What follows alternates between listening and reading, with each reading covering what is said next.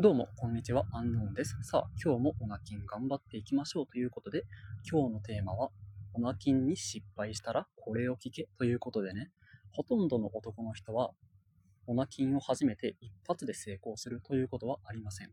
みんな何回か必ず失敗すると思います。その時に大事なのは自分を責めないことですね。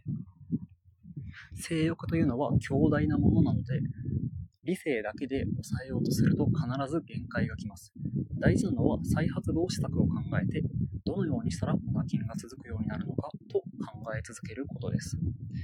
さて、オナキンに失敗したあなたに実践してほしいことは2つあります。1つ目は連続リセットをしないこと。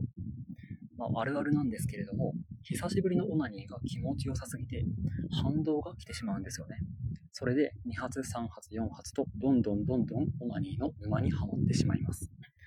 一発だけだったらそんなにダメージはないんですけれども、連続リセットをしてしまうと次の日のダメージはとんでもないことになってしまいます。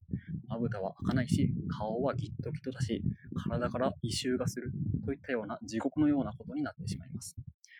なのでね、もう終わったことは仕方がないので、とりあえず休養をしっかりとり、水をたくさん飲んで、ジヒドロテストステロンをデトックスし、明日からのオナキン生活に備えましょう。決して連続リセットをしてはいけません。はい、やってほしいことその2なんですけれども、なぜ失敗してしまったのかを考えるということです。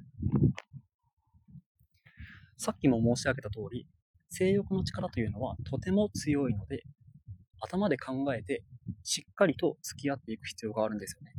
気合だけで次は絶対にオナニーしないというふうに決めても結局また折れてしまいます。あなたがオナニーをしてしまったきっかけは何なのか。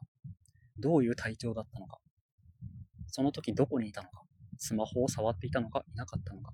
体調はその時どうだったのか。